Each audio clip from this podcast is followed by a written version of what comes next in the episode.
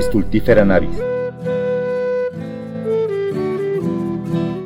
Bienvenidos al podcast Stultifera navis, este podcast en el que hablamos de libros, librerías, bibliotecas, bibliotecarios y gente que se dedica a la literatura. Tenemos una invitada muy especial con la que compartí eh, créditos en otro podcast que se llama Yo tengo una teoría, que además por ahí yo sé que a ese episodio particularmente le ha ido muy bien. Mariela Palma, ¿cómo estás? Hola Alejandro, muchísimas gracias por invitarme. Es un honor estar aquí. Me siento muy halagada, de verdad, muy halagada por tu invitación, por tu interés hacia mi persona en el mundo de las letras. Y pues nada, muy bien, gracias. Bien, pues vamos a, comenzar. La primera pregunta es una pregunta que les proponemos a todos nuestros invitados. Y la pregunta es, ¿recuerdas cómo fue que aprendiste a leer? Wow. ¿Cómo aprendí a leer? Pues mira, tengo uno que otro destello ahí por el, por el kinder, más que nada yo creo que sí fue de una manera educativa, o sea, sí fue dentro del, instituto. Sin embargo, en mi casa siempre han existido libros y específicamente libros infantiles, porque mi mamá se dedicó a ser promotora de lectura infantil a nivel nacional en un programa de la SEP, por ahí de los noventas. Y yo creo que eso fue o sea, la lectura fue como parte desde mi infancia, porque mi mamá siendo maestra y plus fomentando la literatura, pues existía todo tipo de libros, desde evidentemente ilustrados, ¿no? Dibujados de primera mano, y ciertas como herramientas que utilizaba ella igual para contar las historias, bla, bla. Entonces yo creo que sí, sí tengo más destellos de algo como institucional, el aprendido las palabras y todo eso. Sin embargo, creo que en casa fue, fue una gran escuela para eso. ¿Eras, ¿Eras una niña a la, que, a la que le leían de noche para dormirse o...?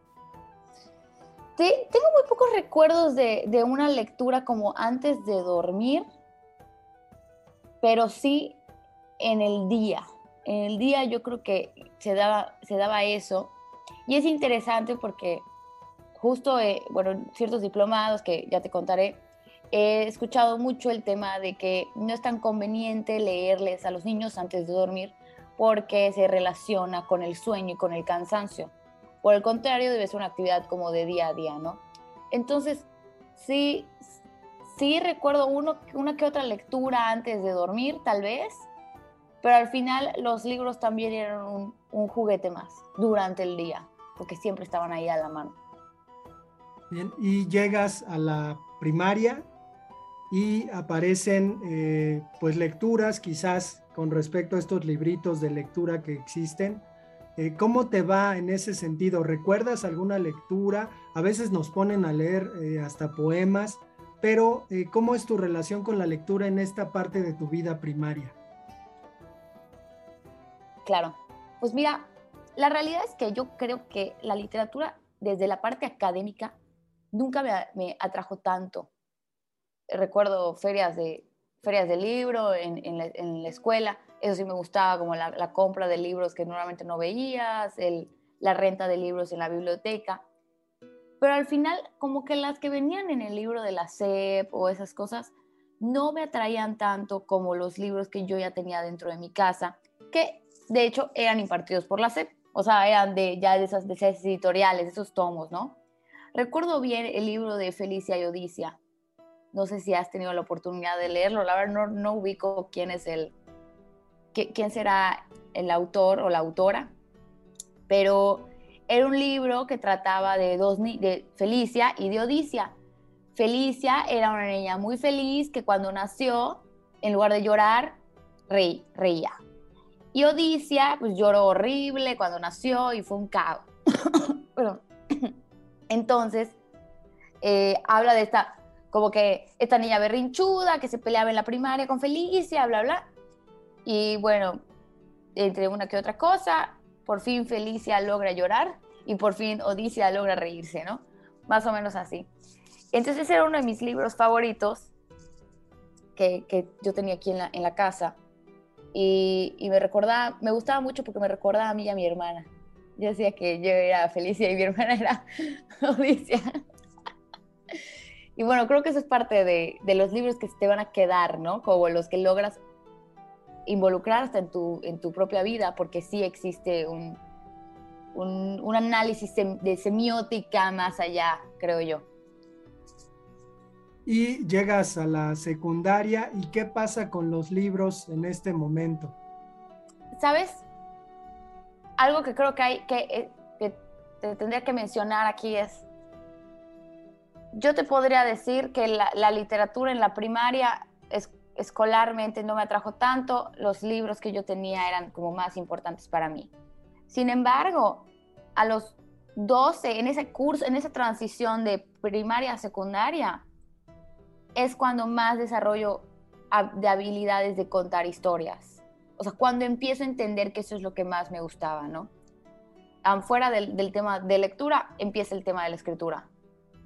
Los veranos eran, era llevarme una libreta en blanco y, y empezar a escribir cómics. Entonces, cuando no estaba en la piscina o en el mar o con los amigos o los, los primos, me dedicaba a dibujar esos cómics con las historias.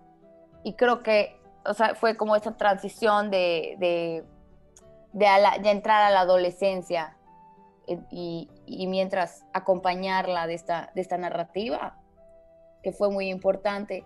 Luego, ya en secundaria, pues empiezo, eh, como que siempre, yo creo que son afinidades, o no lo sé, pero justo ahí es, existían como estos talleres optativos y yo siempre tomé el tema periodístico.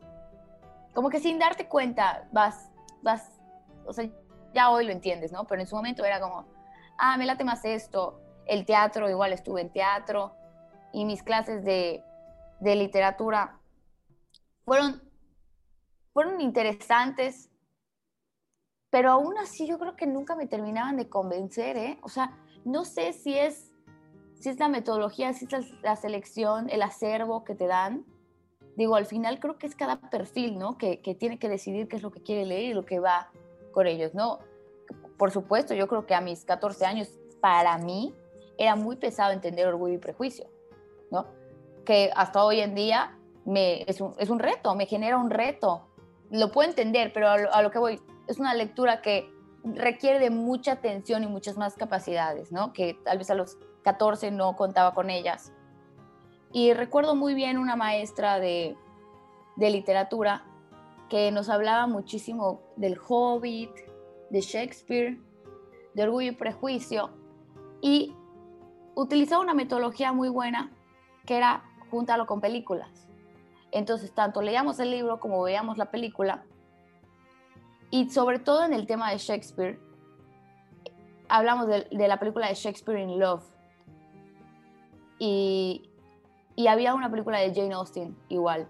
Entonces, nos enseñó muchísimo sobre el escritor influenciado por su contexto y sus vivencias para crear las historias que después se volverían clásicos, ¿no? Que han viajado en el tiempo. Y creo que esa fue una muy buena, una muy buena estrategia de, de como de educación o de promoción lectora porque te logras identificar tú mismo con, tu mismo contexto y las historias que puedes narrar a través de tus vivencias, ¿no? Que bueno, creo que hoy en día es en lo que más me he inspirado. Y es que, pues parecería que, estuvieras hablándonos de un propedéutico de literatura, ni más ni menos, a, este nivel, ¿no? Creo que es pues muy relevante y muy interesante esta estrategia que, que al final tuvo cierto impacto. ¿Recuerdas, eh, además de estas lecturas que, hacías en la, en la, escuela, alguna otra lectura que hicieras por tu cuenta? Y sobre todo también me gustaría saber, no es común que, una niña se ponga a hacer cómics en el verano.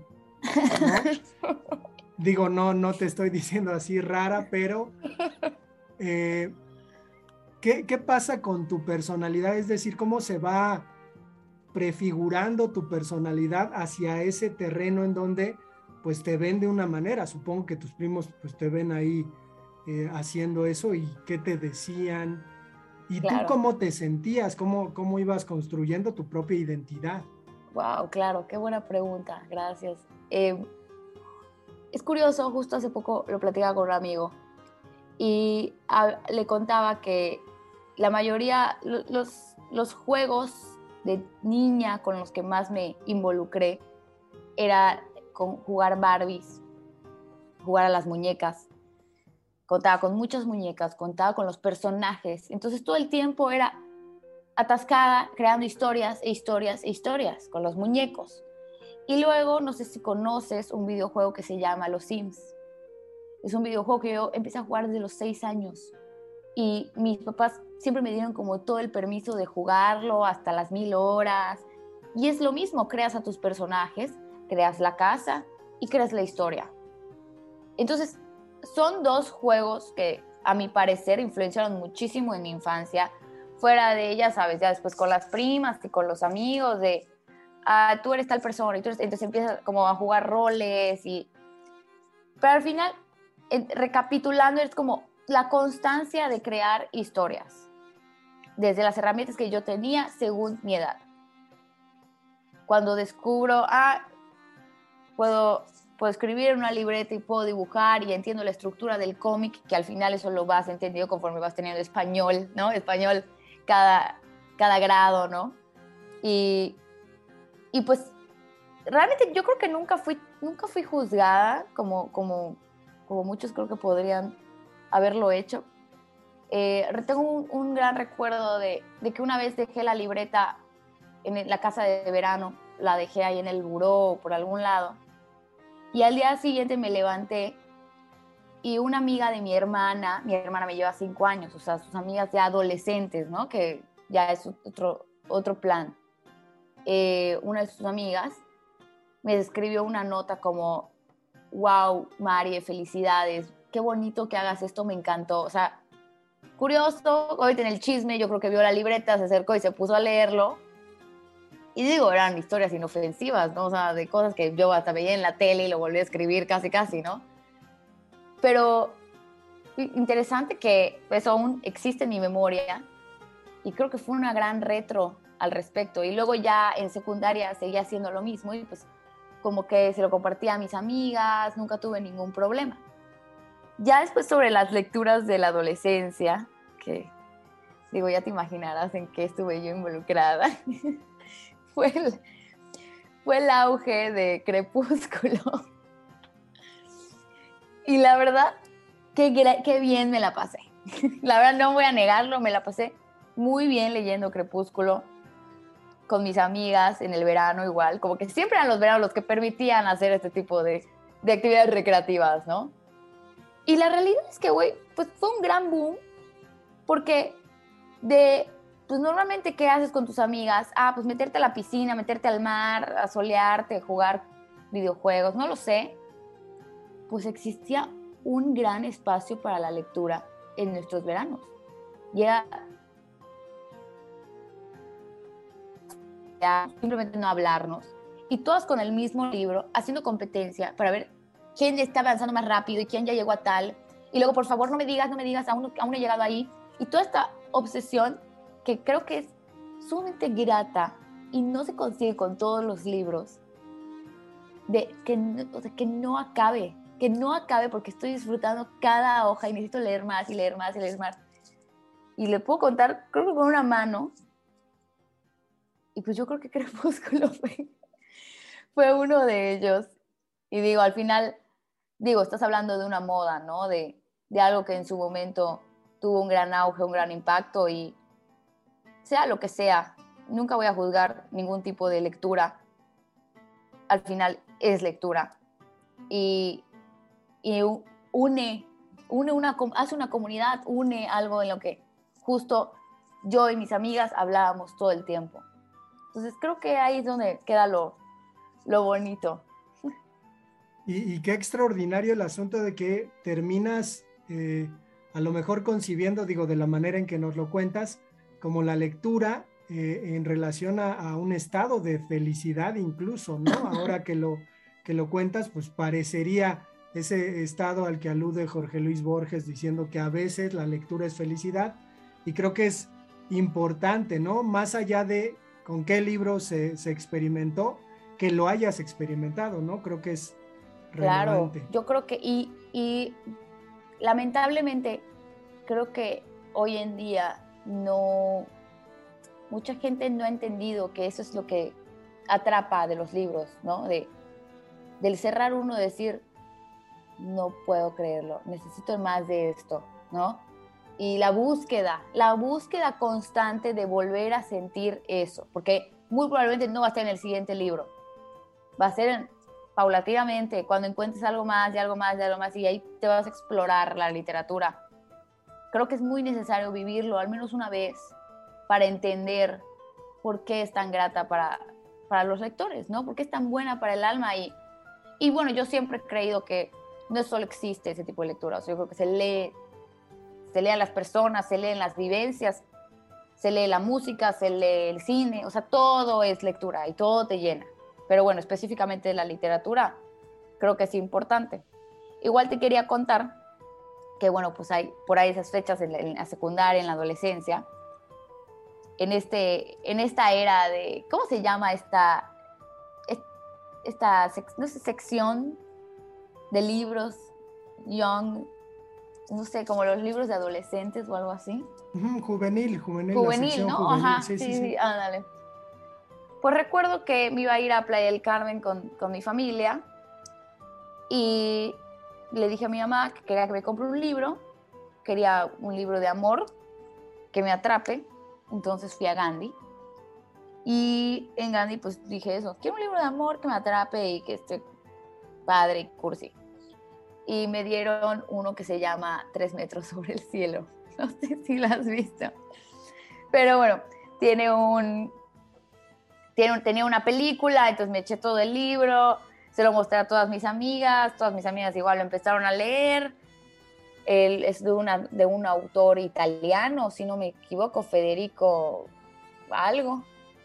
Eh, es la historia de, de Babi, una niña fresa que se enamora de un criminal, H, creo que se llamaba, algo así. Y bueno, la historia de un amor imposible, básicamente.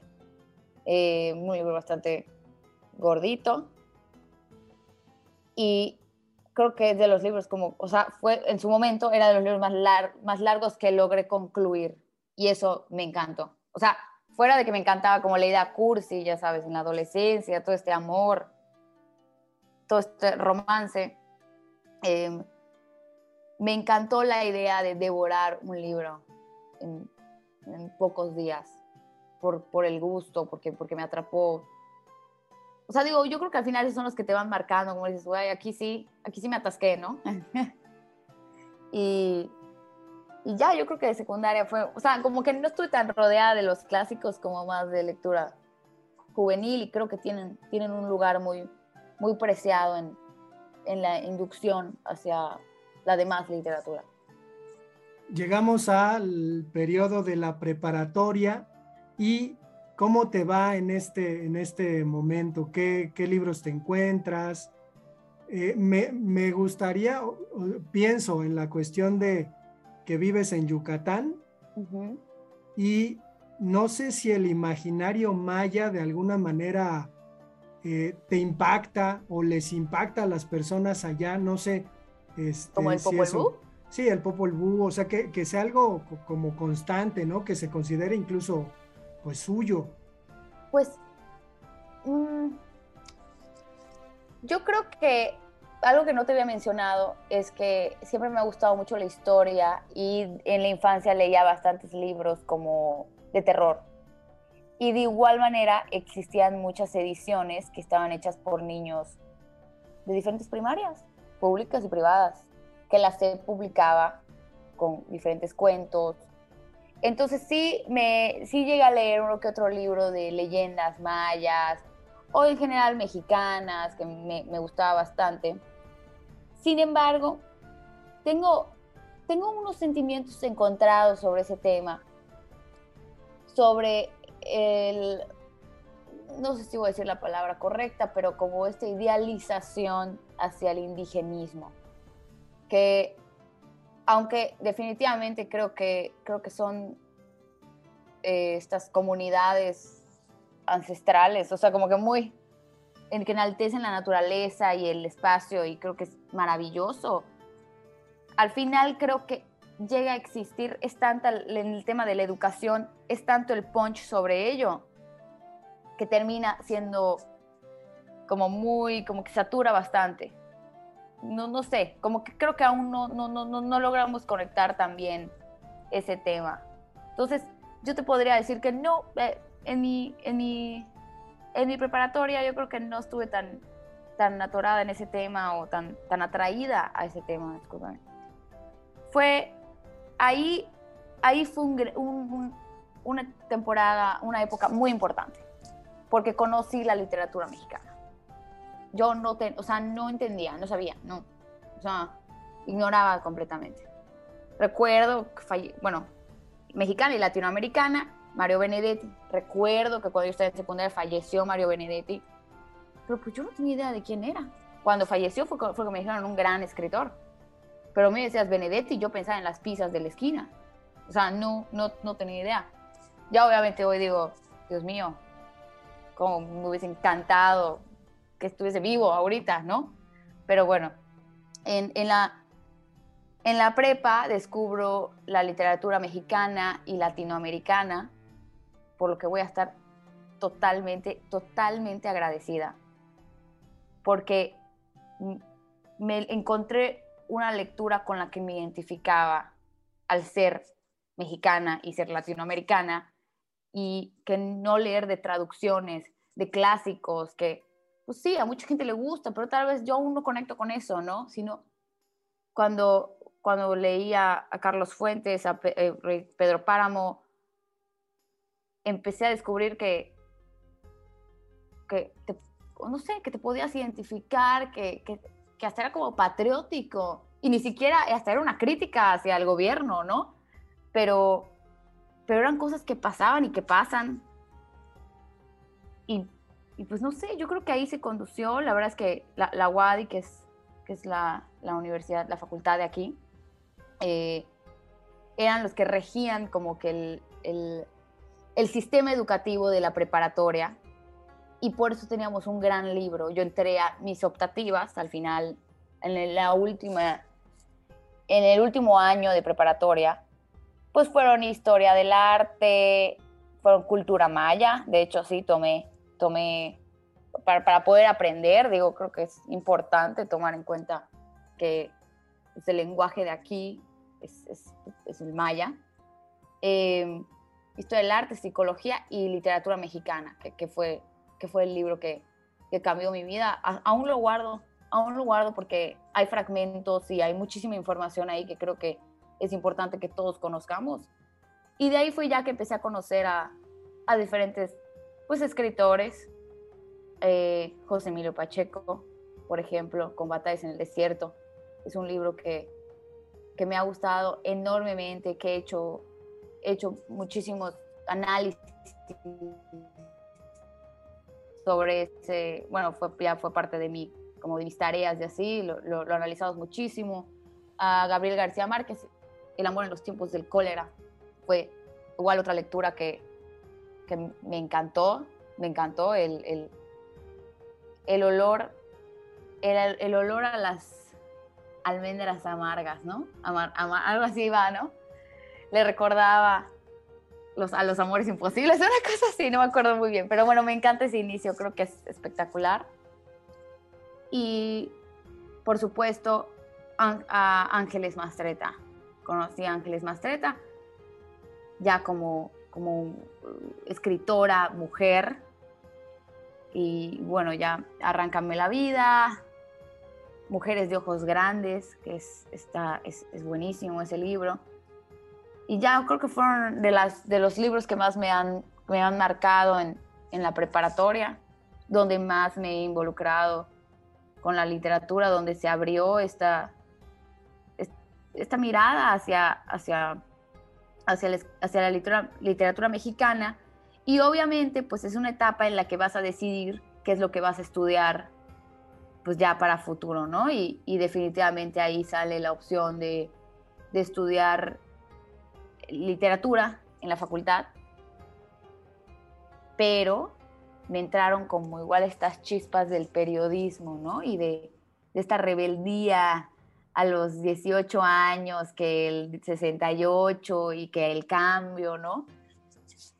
Y pues yo veía que estos periodistas y que como Carmen Aristegui, cómo hacía ruido y dije, no, yo creo que yo quiero eso. Y dije, bueno, igual, y como comunicóloga, pues consigo más chamba. Igual eso me preocupaba, ¿no? Como el, el ¿qué, qué voy a hacer después, ¿no? Mi papá estudió comunicación, mi papá es comunicólogo. Y ya es que me voy, me voy a la universidad Anáhuac Meyap a estudiar comunicación. Y, y, que tienen mucho en común, ¿no? La, la, cuestión de estudiar literatura y comunicación. Quizás literatura es una cuestión muy, muy teórica, ¿no? Muy clavada, y comunicación pues va más en la cuestión práctica de ejercer incluso la escritura, ¿no? Ejercer la escritura no, no eh, situándola solamente en un libro, ¿no? Sino en, otros lados en donde pues la escritura es más dinámica, se lee mucho, mucho más, más inmediata. ¿Qué, ¿Qué pasa contigo en este momento de la universidad y la lectura? ¿Tienes algunas lecturas literarias durante la carrera o desaparece? No, no, yo creo que en la universidad es cuando más he leído. Es más que ahorita, yo creo. Pero, pues, como bien mencionas, claro que me hubiese encantado estudiar la, carrera de, literatura, pero considero que tomé una gran, gran decisión porque al final como que se nutre todo este ser creativo, ¿no? De, bueno, calmo mis, mis ansias del periodismo, porque ya tengo, tengo clases de periodismo desde el semestre, del primer semestre, tengo clases de cine, conozco del cine mexicano, conozco el cine antiguo, o sea, muchísimo de eso.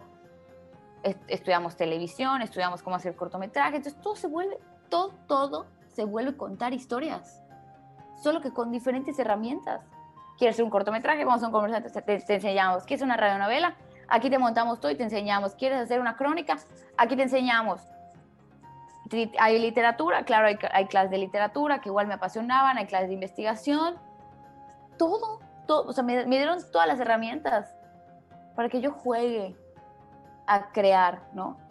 Y yo de, de esto voy a estar eternamente agradecida y, y considero que para todos estos creativos frustrados que no sabemos específicamente cómo hacer una cosa, sino necesitamos hacer muchas, comunicación era como una, una muy gran una muy buena opción. Y bueno, de, libros, pues aquí comienza la historia de Mario Benedetti en mi vida. Eh, digo, hasta la fecha soy, soy gran, gran fan, pero empiezo a descubrir la belleza de la poesía, que yo antes la había tachado en mi primer semestre de universidad, yo dije, bueno, si yo, si yo quisiera trabajar en algún lugar, ¿en dónde sería? Entonces dije, ah, en una biblioteca. Entonces marqué, dije, ¿qué bibliotecas existen aquí? No, yo no tenía idea, ¿no? Ah, hay la biblioteca del Estado, que está en el centro de la ciudad. Pues voy a marcar a ver si necesitan de mis servicios. Entonces marqué y, ya, no, pues quería saber si, pues, si necesitan a alguien que les ayude en algo. Digo, pues no sé, me gustaría trabajar ahí. Y ya, y pues fue que como me pasaron como que a la promotora de lectura de ahí. Y me dijo, pues no tengo nada para ofrecerte, pero si me quieres venir a ayudar, adelante.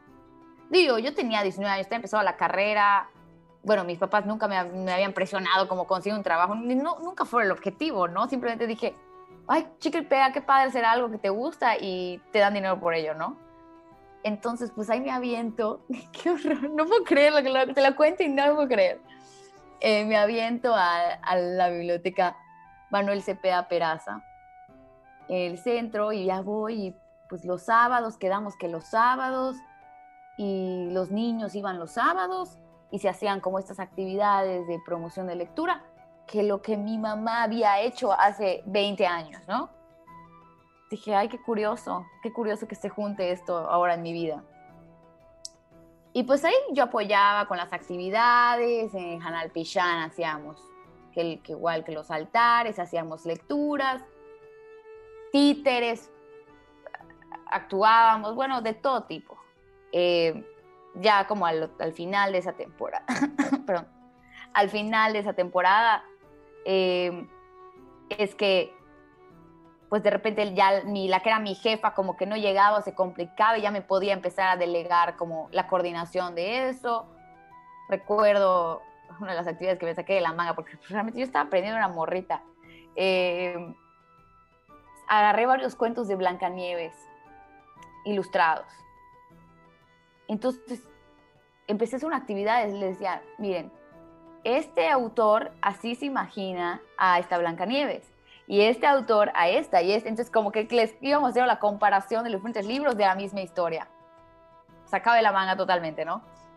Y pues de ahí, me dices, sí, ya me estoy debrayando, ¿eh? pero es, es, una historia interesante, creo yo. Ya de ahí, pues me invitan, el Sedeculta, que es la Secretaría de Cultura de Yucatán, a formar parte en un diplomado de mediadores de lectura a nivel estatal.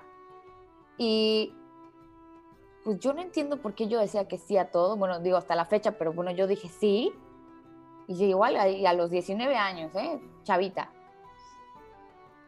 Y pues va, pues va. Entonces, pues ahí me voy a un hotel un fin de semana en un curso intensivo, pedí permiso en mis clases para no ir porque yo tenía este diplomado de mediadora de lectura, que ni tenía idea de qué era ser mediadora de lectura, no, no entendía. Y pues ahí en una mesa gigante con un montón de gente súper mega grande para mí, que tendrán, no sé, tipo 40, 50 años, bueno, yo ya, ya, ya entiendo, pero en su momento era como, bueno, gente, muchas, muchas señoras jubiladas que desde su poblado, su porch o su sala, funcionaba como una biblioteca para el pueblo, un acervo literario para ellos. Entonces es que conocí este, este gran proyecto que se llama Salas de Lectura, que es a nivel nacional. Eh, entonces, como es en la sierra de no sé dónde, donde no, yo creo que ha de ser la educación por tele o no lo sé, y no, no hay una, una biblioteca, pues existen estos promotores específicos de lectura que el mismo gobierno les da un acervo literario y constantemente, pues los en su mayoría los niños, ¿no? Van y, y conocen de, de, la literatura y también escriben. Entonces, se vuelve enriquecedor este programa porque no solo les enseñas sobre otros mundos y otras realidades y otros universos a gente que está en lo más remoto posible, sino que también ellos pueden crear y tú conocer la perspectiva desde vivir en la sierra oaxaqueña. Entonces, se volvía una riqueza cultural increíble y de repente porque nos mostraban como que uno que otro video y poemas en idiomas que ¿cuántos idiomas tiene México? Un montón. Idiomas que tres personas de ese poblado se saben y en breve se acaba, ya sabes. Y te leían un poema de sobre la naturaleza. No, no, no, no, no. Qué locura. Entonces, pues te comentaba, estas personas que cada, cada uno como que en un poblado, muchas maestras jubiladas, más o menos por ahí, ese era como el perfil, ¿no? Y aquí esta niña de 19 años que estudia la náhuac, que les va a venir a enseñar a nadie, ¿no? Sin entender qué era donde estaba.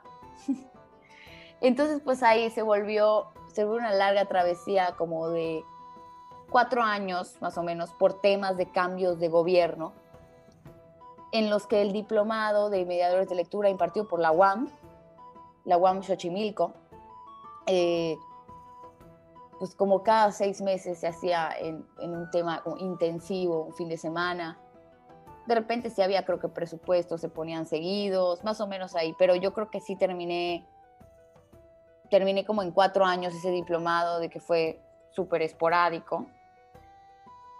Y por supuesto, pues ahí conocí gente muy interesante, gente muy que amaba muchísimo la lectura desde, desde su acervo, desde su... O sea, tanto las personas como los libros que nos presentaban, como las actividades que habían, y los mismos maestros, muchos eran escritores o maestros de literatura, en su mayoría. Recuerdo un maestro que, un maestro que le encantaba el teatro y nos hacía leer como los poemas actuándolos. Y recuerdo que una chava pasó y lo leía y él decía, no, vuelve a leer. Y no, vuelve a leer. Entonces como que él lo ejemplificaba cómo quería que lo lea. Bueno, a la tercera que ella como que ya se involucró en la lectura del poema, se puso a llorar. Y todo de que, ah, lo logró. Y así como que, ah. Entonces, no sé, una, una locura. Ahí conocí un, un poema que, que, se llama Poner el cuerpo, que no tiene mucho que, que lo recordé. Me gustaría, me gustaría leerte una parte, si me lo permites. Sí, desde luego. Eh, es, es interesante que en ese momento creo que ni siquiera llegué o logré hacer un análisis total de ese, de ese poema. Incomprendible en muchísimas frases porque el feminismo todavía no permeaba como hoy en día, o por lo menos no en mi, en mi vida. Y, y cuando lo volví a leer hace no mucho, yo ya recordaba que ese, que ese poema me había gustado muchísimo porque hasta lo guardé. O sea, tengo una hoja impresa con ese, con ese poema. Y cuando lo volví a leer, dije, claro, uno ya es. Solo falta que se despierte ese ser. Ya, yo hoy me considero una mujer feminista y considero que todo lo que menciona en ese poema me encanta. Pero antes me gustaba y creo que no sabía el por qué.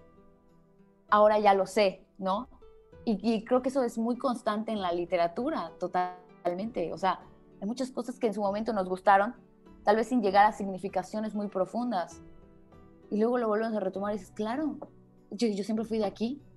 Entonces me gustaría leerte un, un fragmento, si me lo permites. Sí, sí, se, llama, se llama Poner el cuerpo. ¿Qué es, ¿Qué es poner el cuerpo? De Joyce, Joyce Yandet. poner el cuerpo es preguntar sin esperar respuesta, o más bien esperando que nadie responda. Poner el cuerpo es crear y creer otros mundos posibles. Poner el cuerpo es perder la cabeza y volverla a encontrar y perderla de nuevo. Poner el cuerpo es escupirle a la tristeza en la cara. Poner el cuerpo es desnudar el alma. Poner el cuerpo es ponerse roja de ganas y no de vergüenza. Poner el cuerpo es desbordar todos los espacios. Poner el cuerpo es perder el cuerpo para convertirse en otros cuerpos. Poner el cuerpo es hacerlo tú misma y hacerlo con las otras. Poner el cuerpo son las ganas que tengo de poner mi cuerpo junto al tuyo, con el tuyo, sobre el tuyo, entre el tuyo, bajo el tuyo, dentro del tuyo, y así y así probando todas y cada una de las preposiciones. Poner el cuerpo es la orgía desenfrenada y totalmente promiscua entre arte, activismo y feminismo. Poner el cuerpo es vestir la precariedad, con el glamour de lo reciclado y del todo a tres pesos. Poner el cuerpo es convertirse en un cyborg de tecnología, en tacones de punta y cinta de aislar.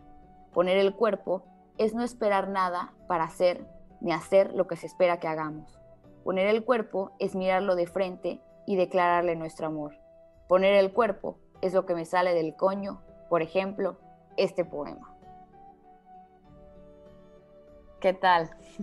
Bien, bien, bastante bien. Y, me acuerdo, ¿no? De esta parte de la entrevista en donde nos cuentas que encuentras en Crepúsculo una especie de felicidad, pero acá es otra cosa, ¿no? Es decir, es una poesía comprometida, a lo mejor tú ya estás en un momento de tu vida en donde eh, eh, el compromiso se, se, convierte en algo importante, porque digo, trabajar en estas salas de lectura, pues es demasiado compromiso con, con las personas en general, ¿no? Claro, Claro, claro, totalmente.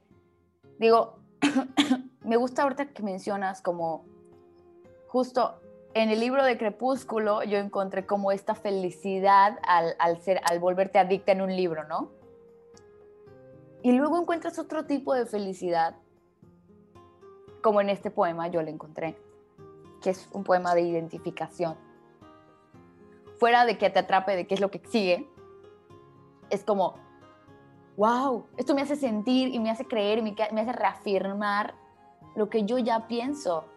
Y ese es otro tipo de felicidad que la misma literatura te da, ¿no? Y yo creo que así nos podríamos ir explorando distintas experiencias literarias, tal vez. Sí, y en este caso la relectura o el regreso al texto, ¿no? Que ahorita que volviste a, a leerlo, probablemente regresaste a ese momento, ¿no? De redescubrimiento o de descubrimiento de, de ciertas cuestiones que ya estaban en ti, como lo, lo comentabas. Exacto, exacto. Creo que es, muy interesante eso. Sí, ¿Te dedicas después de, de, terminar la carrera a la edición de una revista? Sí, justo, eh, bueno, dentro de la misma carrera es que empiezo como el tema literario a escribir ya como algo, como ejerciéndolo de, bueno, eh, una amiga que tiene un, spa y una página web del spa, entonces me contrataba para que yo escriba los textos. Y, y bueno, mi, como mi proyecto final de, de, universidad fue hacer una recopilación de ciertos textos, o sea, mi portafolio con, como que, con el que tenía que graduarme, por así decirlo, se vuelve una recopilación de textos que yo había hecho y poco a poco me fui, fue explorando muchísimo en el tema de escritura de la literatura pues ya estaba, ¿no?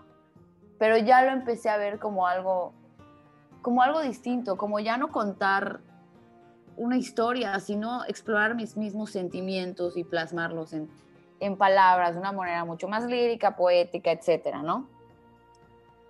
Ahí es cuando hago, pues empiezo a crear este cierto portafolio de escritura, empiezo a entender más o menos qué es lo que, hacia dónde va mi camino, ¿no?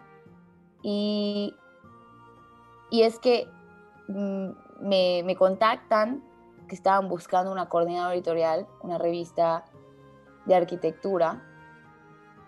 Y pues yo a la verdad yo no la conocía.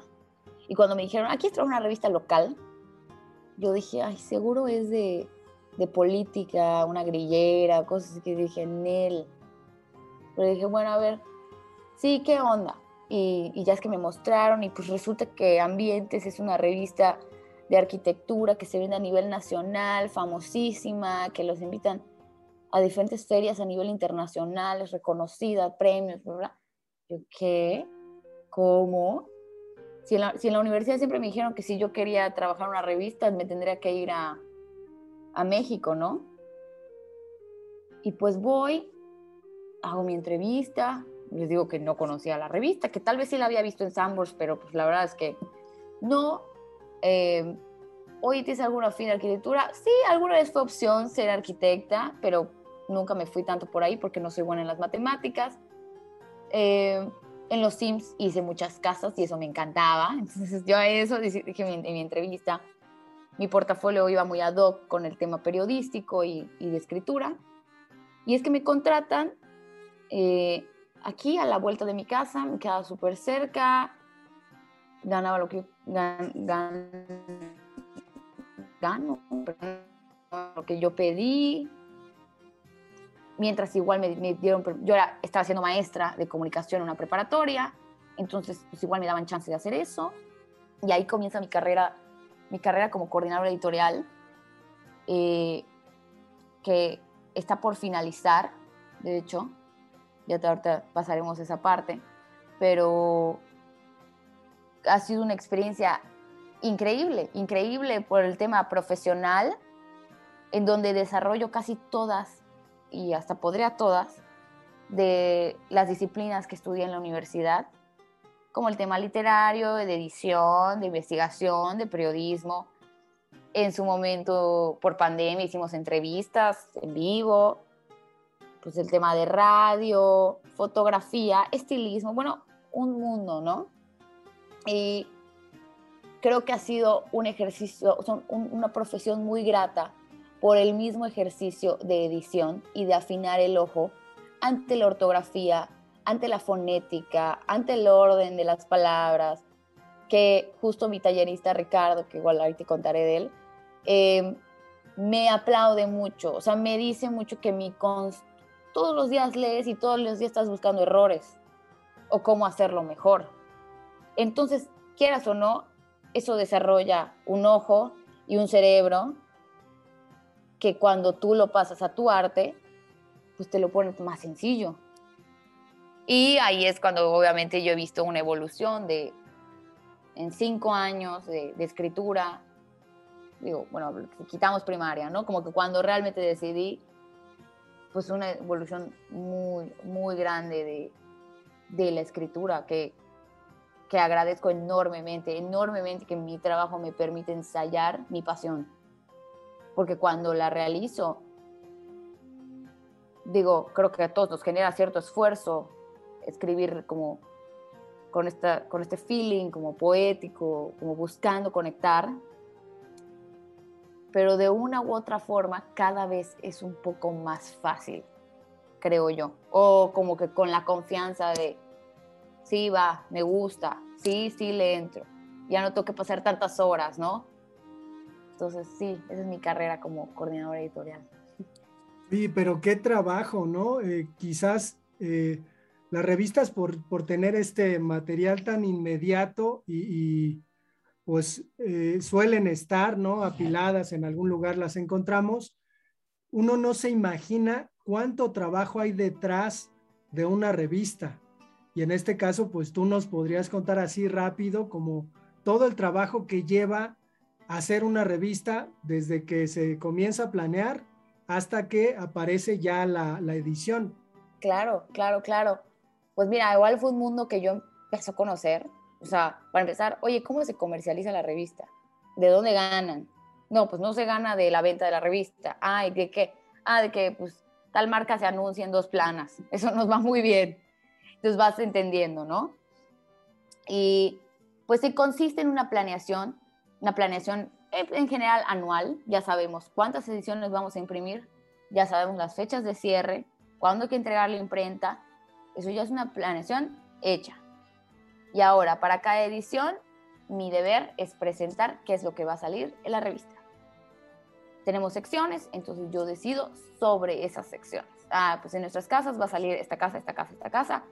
En espacios vamos a hablar de baños, de, de lavamanos, en cocinas, de tarjas, etc. Y así nos vamos. Entonces, pues por cada edición hago esta planeación, lo presento con el comité, se acepta, se modifica Perfecto, a dar. Entonces empieza, pues, según las secciones, yo ya voy consiguiendo la información, voy recibiendo las fotografías, ah, hay que hacer shooting, coordino el shooting, hacemos, o sea, en dónde va a ser, el estilismo, bla, bla. Los textos los recibo, edito, se lo mando un corrector de estilo que checa todavía más ortografía y cuestiones como de, ah, nosotros no vamos a poner esto en mayúsculas, lo vamos a poner en minúsculas, como reglas editoriales que debe tener cada publicación. Y es aproximadamente en un mes. En un mes hago, hago la edición. La verdad, con el paso del tiempo se va volviendo muchísimo más fácil. En su momento tardaba bastante. Ahorita ya, bendito Dios, logro controlar muchísimo más. Y empieza, llega la semana que no quieres que llegue, que es la semana del cierre editorial, que es cuando, bueno, o me lo mandaste, o me lo mandaste, o ya no, y ahora invéntate qué va a salir, ¿no? Y lo es que no ha llegado este, pero es compromiso, pero no... y empieza ese estrés, ¿no?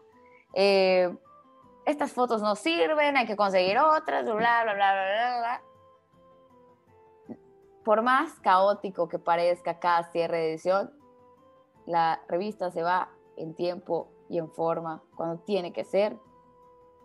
Habremos dormido o no habremos dormido, se logra.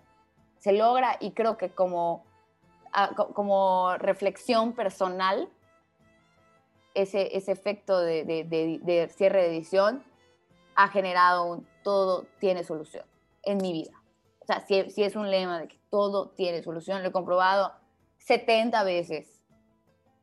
Y pues este trabajo me, lo, me, me permite explorar eso, ¿no? Y, y pues en el tema como de editorial es básicamente eso, luego la, el, la corrección de checar la ortografía, es que porque un error, es que un error no es un error, un error son 25 mil errores que van a estar ahí publicados por todo el país y mi nombre está ahí.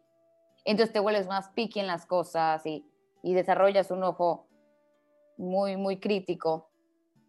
Eh, luego los créditos, etcétera, ¿no? Eh, luego ya se manda a imprimir, llega a la revista, llega a la revista como en 15 días, ¿no? O sea, no, no, no, no es en breve. Y pues ahora ya a mandar, a mandarle a los que publiqué, les mando ahí sus, sus revistas, bla, bla, la difusión, bla, bla. Y luego viene la parte que más me gusta, que es la parte como coordinadora editorial de una revista como esta, que es de lujo. Solemos ser invitados a muchos lugares, tanto eventos locales como nacionales como internacionales. Entonces es un medio por el que he tenido la oportunidad de viajar a muchos lugares, conocer lugares que creo que nunca voy a poder regresar y personas creativas sumamente interesantes e importantes en el mundo del diseño. Y en general yo creo que es pues, el sector creativo, ¿no? Eh, con, con, esta, con este trabajo fui a una feria internacional del mueble en Milán, fui a otra feria en, en, en Madrid y en Valencia, en Guadalajara, Ciudad de México, he ido a hoteles hermosos, he, he conocido mucho del mundo gracias a, a este a este trabajo del que voy a estar eternamente agradecida. Creo que es, creo que es el mejor trabajo que, que he tenido y que tendré. La verdad considero que tendré.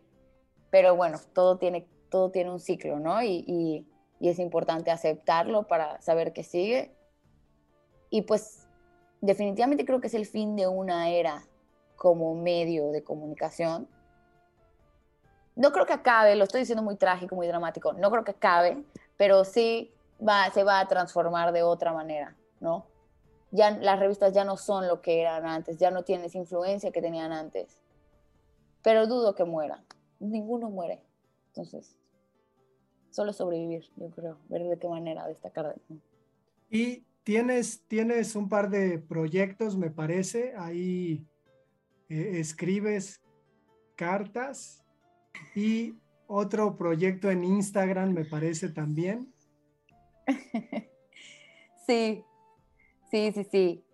Pues mira, hace, hace no mucho, hace un año, es que empiezo, bueno, aparte de la revista, es que digo, bueno, ya, tengo que ponerme a escribir de manera formal. Ya no puedo estar escribiendo artículos a tal empresa o tales brochures, eso me aburre. Por eso cobro, pero me aburre. Entonces, ante una crisis como personal es que digo, bueno, voy a escribir una novela y esa novela la voy a poner como portafolio para estudiar mi máster de escritura en España. Entonces empiezo a formalizar mi tema literario, o sea, mi tema de escritura como escritora. Y contacto a Ricardo Guerra de la Peña, que es un escritor que tendrá como 30 años, mi amiguísimo ya hoy en día, en su momento era un total desconocido que tenía en Facebook, no sé por qué, y él empieza a tallerear mis textos semana por semana. Entonces nos juntamos, y al inicio era como, bueno, no sé de qué escribir, ah, empezamos una lluvia de ideas y me mostró el mundo de la autoficción, porque él escribe en autoficción. Él es un ya escritor, reconocido a mi parecer, joven, reconocido, ha ganado ya premios, becas, ha sido publicado. Entonces creo que no pude haber tenido mejor maestro que él y es el que me enseña a pulir mis textos, los curamos, los trabajamos, bla, bla. Y así nos vamos, así nos vamos. Y llega el día de aplicar para esta maestría, mando mis textos, tengo todo su apoyo, bla, bla.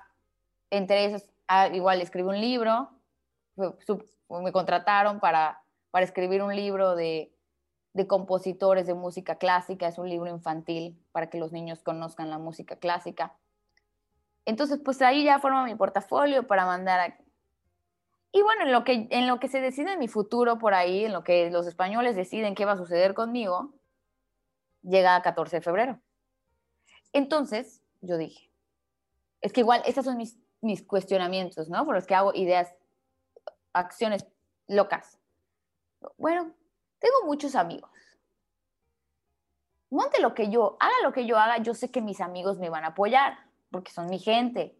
Entonces me puedo poner a hacer brownies, puedo cocinar tal cosa, odio la cocina, pero bueno, igual y si me pongo a hacerlo. Y ahí tengo una lana extra que puedo ahorrar para viajar o no lo sé. Ah, quería pagar mi tarjeta de crédito, era eso más que nada. Y estamos en la oficina y en eso se voltea una compañera y me dice, ¿por qué no escribes cartas de amor? Y dije, guay, cartas de amor. Súper lo puedo hacer sin ningún problema, no me cuesta absolutamente nada de tiempo ni de, ni, ni de nada. Pero ¿quién me va a comprar cartas de amor? oh, sorpresa. Pues primero empecé con un flyer ahí en mis redes sociales, bien burdo ahí, como que, donde me habrán pelado dos o tres personas, ¿no? Y dije, ay, qué flojera. Y en eso un amigo diseñador me escribe y me dice que te voy a hacer tu flyer. Ya bien bonito. Y ya me diseña algo. Bueno, ¿qué? Había, como un periódico en WhatsApp que se manda por cadena que publicó que yo me volví viral, que, que, que Mariela Palma hace cartas de amor, que me contraten, no sé qué.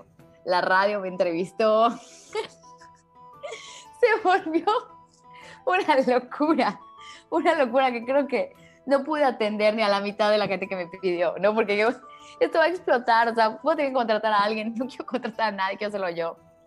Entonces cobraba 200 pesos por una carta de amor y ha sido de las experiencias más interesantes en, que he tenido en mi vida. Bajé, tengo, tengo muchos libros de cartas de amor de Juan Rulfo a, a su esposa y y Jaime Sabines a Chepita, y tengo muchas cosas así, cartas de cartas y cartas. Entonces, ya los bajé, todo en mi comedor, mi acervo literario, pues a darle, voy a hacer 40 cartas en dos días, ahí nos vemos. Y pues ahí me dediqué, me dediqué totalmente a eso. Cuando me trababa, leía una que otra línea y decía, ah, ya sé por dónde ir, y por ahí me iba.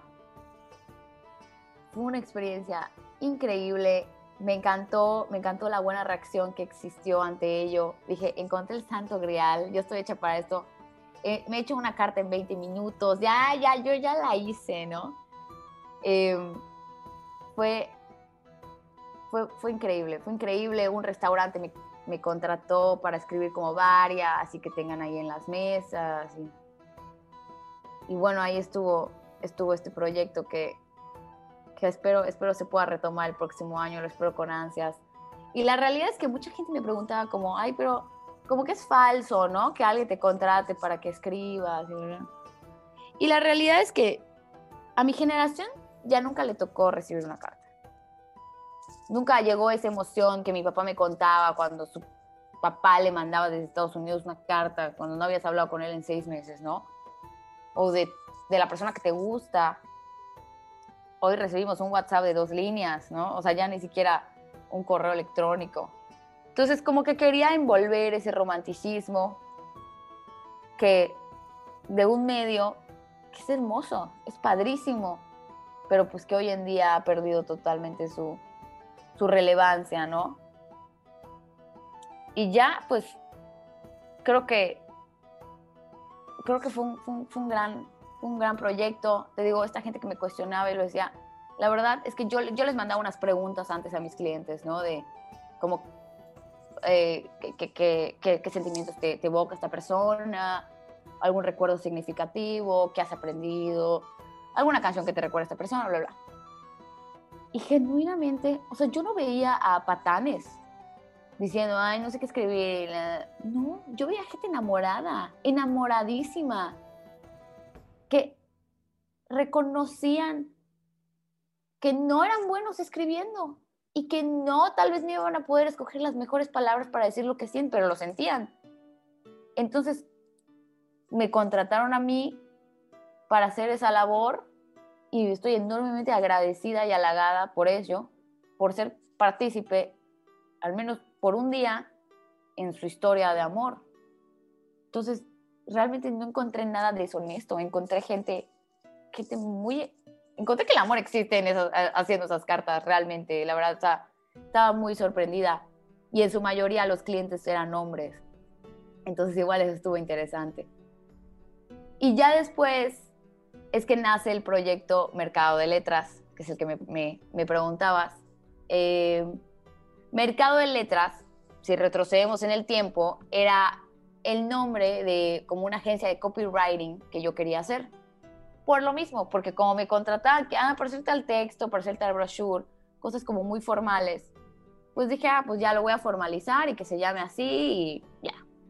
Entonces ahí lo tuve hasta que ya ahí por ahí de, de marzo, abril, retomo la cuenta y digo, no, esto no es un tema como de, negocio. Esto no es esto. Mercado de Letras es un espacio en el que yo voy a escribir sin ningún prejuicio, de manera honesta, sin máscaras, como me gusta hacerlo, como he aprendido a hacerlo gracias a, a mi tallerista Ricardo.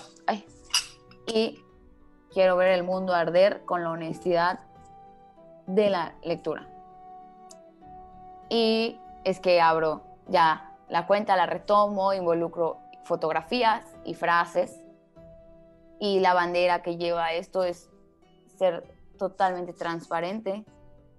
Eh, realmente es casi es un diario, público diario. La mayoría de los textos que publico son pensados ese mismo día y al momento. Los medio limpio, pero realmente no llevo un trabajo, no, no, no, los tallereo tanto. como es más un, mi hobby, ¿no? Em, y he tenido una, una reacción estupenda, inimaginable, inimaginable, que ha marcado muchísimo como el entender todo lo que te acabo de contar en este podcast. Todo el pasado lo voy entendiendo porque, por ejemplo, en el diplomado de promoción de lectura, yo nunca lo ejercí lo estudié, pero nunca lo ejercí porque pues yo vivo en la, ciudad de Mérida, en una zona norte, en el que pues hay librerías, o sea, los niños tienen en su casa su biblioteca, no va mucho con que vengan a mi patio a, a leer, ¿no? Entonces como que nunca encontré el cómo. Y hoy en día, gracias al Mercado de Letras, me han invitado a diferentes cafeterías y eventos para promocionar la lectura.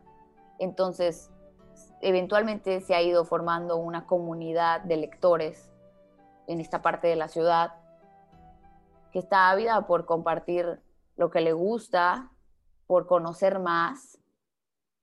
Y pues básicamente ya, bueno, ahorita ya le pausé un poco, pero sí tuve como una racha de varias semanas seguidas en diferentes lugares como de gira.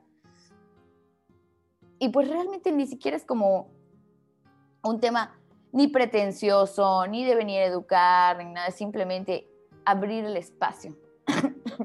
abrir el espacio a, bueno, yo soy Mariela y les voy a contar que a mí me gusta leer este, este, este, este. Por esto, por esto, por esto, por esto. Ay, también me gusta escribir, escribo esto. A ti. Y así empieza el diálogo y empiezas a conectar con gente y realmente creas como espacios de, de confianza, sin juzgar. Y pues eventualmente cuando estaba haciendo eso, dije, bueno, pues sí estoy ejerciendo el diplomado que yo estudié hace cuatro años sin tener idea de por qué lo estaba haciendo. Y pues lo mismo con el Instagram. De, he, crecido, he crecido muchísimo con el tema de los seguidores y la gente me escribe, me, me agradece por, por lo que escribo, por la honestidad, por porque, porque la gente logra conectar. Y sea por chisme o no sea por chisme, digo, la verdad, eso ya no, no importa. Pues la realidad es que tal vez de una u otra manera uno termina fomentando la literatura y la escritura haciendo simplemente lo que le apasiona, que es eso, ¿no?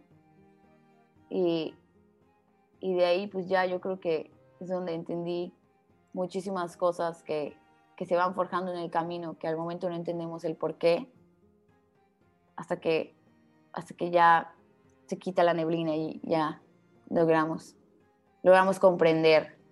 Y bueno, ya como final feliz, me aceptan en mi máster de Sevilla, de escritura creativa, y, y, por eso era que te comentaba que pues ya voy, ya voy a, este, estoy haciendo mi última revista y ya en breve me iré, me iré a estudiar. Bien, pues felicidades por ese logro, pero también eh, este episodio me parece una carta de amor que, que, nos has contado, que nos has de alguna manera dicho más que escrito, porque al final constatan una vida que, que está todavía ahí como para el asombro, ¿no? Es decir, seguramente como con las cartas de amor, muchos de nuestros escuchas reescucharán este episodio. Entonces, espero que sí. Te agradezco, te agradezco muchísimo, Mariela. Muchas gracias a ti. ya esto se lo volvió un monólogo, ¿eh? Qué vergüenza. No, no, está bien y de eso se trata. Pero muchísimas gracias por contarnos esta gran, gran historia. No, muchísimas gracias a ti. Me encantaron las preguntas que, que me hiciste, me hiciste reflexionar muchísimo. Realmente, cuando me invitaste dije, es que, ¿qué voy a decir? Es que, es que, no, es que a mí se me olvidan los libros que yo ya leí, ¿ya Pero, wow, wow, yo creo que fuera de, de, de, contarte los libros que he leído, te conté esta, te conté una historia. Te conté Bien. una historia. Pues nos vemos para el próximo episodio. Gracias. Stultifera navis.